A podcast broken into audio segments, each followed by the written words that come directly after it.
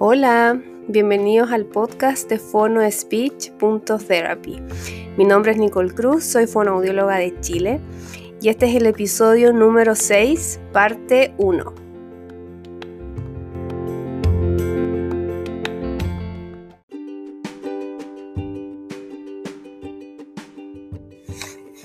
Hoy día tengo el agrado de estar en compañía de Tamara Dalidet. Ella es creadora del Instagram Futuro Fonoaudiólogo y Futuro Fonoshop y además es la creadora de la tienda Rehabilita Shop. Muchas gracias Tamara por estar conmigo hoy día en este podcast. Hola Nicole, muchas gracias a ti por invitarme. He visto que he invitado a varios colegas que han conversado de su experiencia, así que cuando me invitaste, pucha, encontré un honor. así que gracias también por esta instancia para compartir con colegas y futuros colegas. Maravilloso. Vamos a ir moviéndonos en varias preguntas, eh, pero la primera, se la hago a todos, es ¿por qué decidiste estudiar fonoaudiología? Me imagino que todos decían para, para trabajar con niños, no sé. Eh, y no soy la excepción, que, que, era lo único que conocía en realidad de la carrera. Pero antes de eso, eh, toda mi vida sabía que lo mío iba por área de salud, desde chica. Entonces yo antes decía, voy a ser doctora, porque claro, lo único que uno se conoce. Voy a ser doctora, eh, no sé, voy a ser enfermera. Y ya en la media, cuando uno empieza a conocer eh, este abanico de opciones, yo, mi primera opción era siempre obstetricia. Obstetricia, obstetricia, me encantaba. Y, y segundo lugar era fono. Yeah. Pero claro, yo quería obstetricia porque yo siempre lo asocié a, a la puericultura, a la guaguita, a la negra. Claro. Y no, pues, era, eran todo lo que es la salud sexual, la, la ETS, o la, o la, ITS, como le dicen ahora, y como que, Sí. ay, dio cosita, y quizás no era lo mío, dije, ya, no, me voy a fono. Pensando en el área infantil, que era lo que yo conocía, porque también fue el fonoaudiólogo cuando chica. Y, y ahí aún más profundicé sobre las áreas de rehabilitación, eh, me seguía gustando niños hasta el momento de, de, titularme. Pero al final encontré pega precisamente en el, en el, área neuro con adultos y yo que no quería ver secreciones ETS, ahora veo secreciones bucofaringeas, así que, pero las terminé amando. Ya me terminé acostumbrando, así que me gusta lo que hago. Y fue, Y fue por eso. y fue difícil tomar esa decisión porque si saliste pensando que quiero dedicarme a niño y te sale esta oferta de trabajo en adulto, ¿qué pensaste? No lo pensé. No, porque igual eh, está complicado. Todos sabemos que eh, no es imposible, pero sí es complicado. Y yo después de titularme, no encontré pega. De hecho, estuve trabajando en el retail, eh, en una librería durante unos dos años aproximadamente. Eh, entré a una escuela de lenguaje, que lo encontré fantástico, pero ahí, claro, empezaron toda esta irregularidad de la que siempre se habla. Sí. Y, y claro, uno como profesional tiene mucho más que perder que la institución misma. Institución, o sea, a uno lo descubren, no sé, falsificando un diagnóstico, cosas así. A la institución le, le, le- le- la multan simplemente. Claro. Y uno corre el riesgo de perder su registro de la, de la. Y obviamente uno sale mucho más perjudicado, así que lo que hice todo ese periodo ya, evalué, reevalué con el dolor de mi alma ya, porque era mi primera pega oficial. Puse los diagnósticos que me pidieron nomás y al terminar eh, todo ese, primer año dije ya, hasta aquí nomás me voy, ya tengo un año de experiencia, muchas gracias, pero no puedo seguir.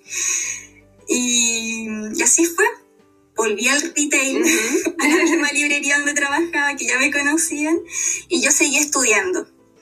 Eh, a ver, si vi algún curso interesante o innovador, por ejemplo, lo tomaba.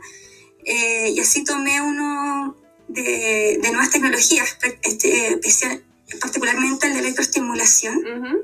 en, en- en- en trastornos de glutorio particularmente. Y con eso, eso fue mi carta de presentación para llegar a una empresa que ofrecía servicio de kinesiología con electroestimulación, pero que se quería expandir en otras áreas, Ujú. y ahí llegó fonoaudiología. Así que yo creo que esa fue, fue mi, como te decía, mi tarjeta de presentación. Claro. Y ya dentro de ese nuevo trabajo ya me pude desarrollar en muchas más áreas, además del electro, eh, eh, empecé mi magíster, ahora estoy iniciando un diplomado y en realidad estoy súper contenta. Qué bueno, qué bueno. Sí, pero costó, costó llegar, costó mucho y pucha, ser perseverante nomás. Si yo me llegaba, si yo me, yo me sentía segura igual con un sueldo que igual era bajo, pero era una pega muy relajada hasta en retail, pero nunca dormirse los laureles, porque si yo no hubiese seguido estudiando, no hubiese entrado jamás a esa pega. Sí. Por mucho currículum que hubiese tirado. Sí, tienes toda la razón. ¿Y la vida universitaria te fue difícil o se te hizo fácil? No, fue muy difícil. fue muy difícil. Porque en el colegio, a mí me iba súper bien en el colegio. Primer lugar, segundo lugar. Yo tenía esa facilidad para memorizar cosas. Entonces, cuando entré a la U, me fui la segura. Dije, es lo mismo ¿no? bueno, para nada. Para nada. Mis las primeras notas en la U fueron puros rojos. Y yo, oh, mis papás están de muerte. Yo también. Y me costó, no tenía hábito de estudio. Yo solo memorizaba. Y tuve que aprender todo eso desde cero. Además, como era la primera persona de mi familia que iba en la U, no, no, tenía como muchos consejos tampoco, así como, no, hace esto, hasta esto, entonces como fue todo ensayo y error. Eh, y ya en el tercer año, recién, como que me, me, regularicé, ya pude tomar este training de estudio y ahí ya se me hizo más llano el camino. No, pero de primera fue horrible sufrí mucho, lloré, pero me, pude adaptar, menos mal, sí. Qué bueno, sí, sabes que a mí me pasó lo mismo, yo también era súper memoriona y hasta que reprobé el primer ramo y una profesora me dijo, ¿sabes qué, Nicole?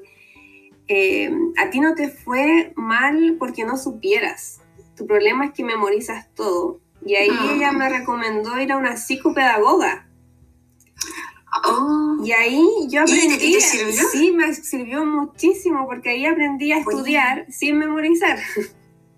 Ya, menos mal. Como a encontrarle sentido a las cosas. Claro. Una aplicación práctica. Oye, ¿y qué ramo fue ese? Fue sistema estomatognático.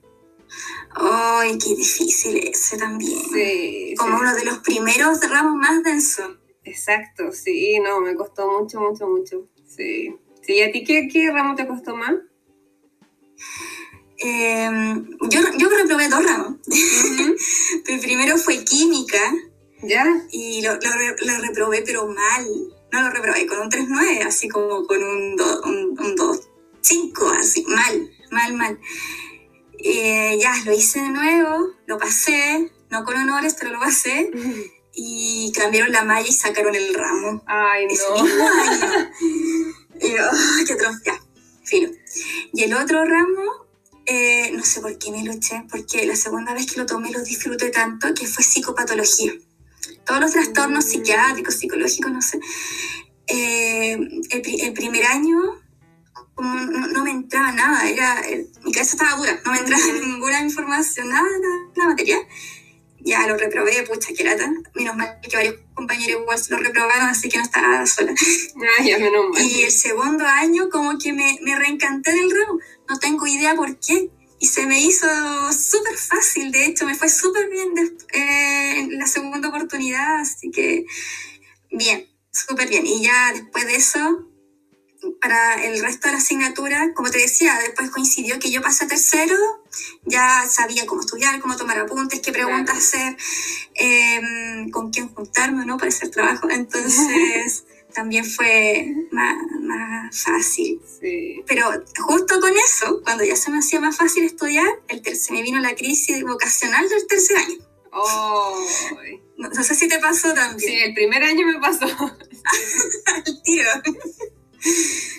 No, así decía, pucha, ¿será esto lo mío? ¿Me veo haciendo esto el resto de mi vida? Ay, qué paja. Y además yo no entendía nada de audio. Pasé audio, pero no entendía nada.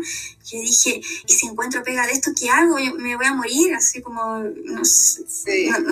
sentía que iba, a eh, hacer un, no sé, un ejercicio legal de la profesión teniendo la profesión. Entonces, estaba súper nerviosa.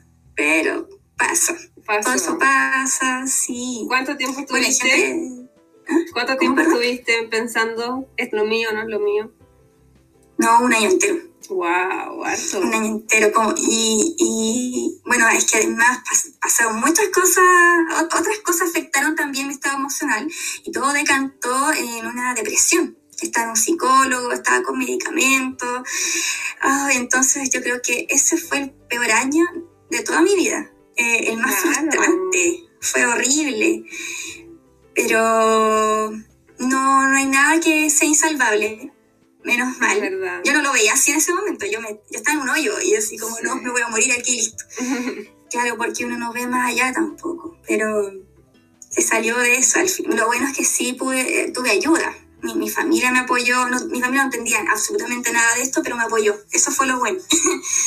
así que me tuve las herramientas también para poder para poder salir adelante y ya en cuarto año dije, ya, me queda poco, voy en internado, tengo que poner, eh, tengo, tengo, que ponerme al día con todo. Entonces, ya, listo. Y ya llegando al internado, eh, también fue súper difícil, obviamente, pero fue mucho más entretenido, fue mucho más gratificante, a pesar de lo complicado que es más complicado tal vez que, que, estar estudiando el, pregrado, la lectura, las clases lectivas, pero mucho más gratificante el contacto que uno tiene con los docentes, bueno, con algunos, con los usuarios sobre todo, o conocer otros estudiantes también de otras carreras en el, en el campo clínico. Fue, fue súper entretenido, me gustó harto. No sé si fue lo mismo, tu, experiencia así también. Sí, sí, fue una experiencia que yo hasta el día de hoy agradezco, pero totalmente. Y sigo teniendo contacto todavía con los docentes que hice el internado, así que eso como que te va a quedar siempre, yo creo. Sí, sí, sobre todo porque eh, uno de los internados eh, fue en una escuela rural, una escuela especial rural. Eh, y yo creo que ha sido el mejor internado de toda mi vida. Y era el internado que todo el mundo le tenía miedo, porque claro, el docente era, un ogro, prácticamente, pero era lo que uno escuchaba. Claro, sí. Pero al llegar allá, tú te das cuenta que el no, no, era personal. Eh, para nada, no era pesado con uno, e-, era simplemente su personalidad. Si yo me lo tomaba personal, el problema era mío, simplemente. Eh, pero no, las mejores experiencias fueron ahí, con los chiquillos, con, con, con, los, con los niños, los adolescentes también. Fue súper bacán. De hecho, hasta el día de hoy hay tallas que tenemos con mi familia de, de, anécdotas que pasaron ahí. Así que lo, hoy lo guardo con mucho cariño en mi corazón. Y siento que era, diciendo que era el internado que todo el mundo evitaba. Y que decían, ah, te tocó esa escuela, jodiste. Claro, buena suerte. Ah, sí. Y, la clave estuvo simplemente en cambiar eh, la forma en que uno se lo toma nomás. Si quieres que esto sea personal, va a ser así. Si no, no va a ser así. Es, tan, es que suena tan sencillo, pero también es sencillo tomar esa decisión. Eh, no es tan grave como, no sé, Sí, como uno lo piensa. Sí, sí, sí, sí, porque en el momento uno se cierra, ese es el tema, uno se cierra y no ve más allá. Exacto. Y uno dice, no, es que me dijeron que era así, de hecho mi familia me dijo, pero Tamara no es así, piénsalo bien. Y ustedes no me entienden. pero llegando allá, así como, sí, tenían razón, mi papá no era tan así. Sí, todo pasa, todo pasa.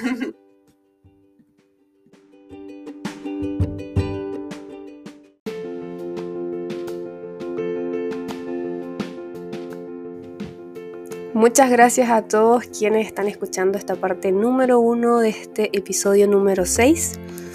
Estén atentos porque ya se viene la segunda parte inmediatamente para que la escuchen y después nos comenten a mí y a Tamara qué tal les pareció. Un abrazo.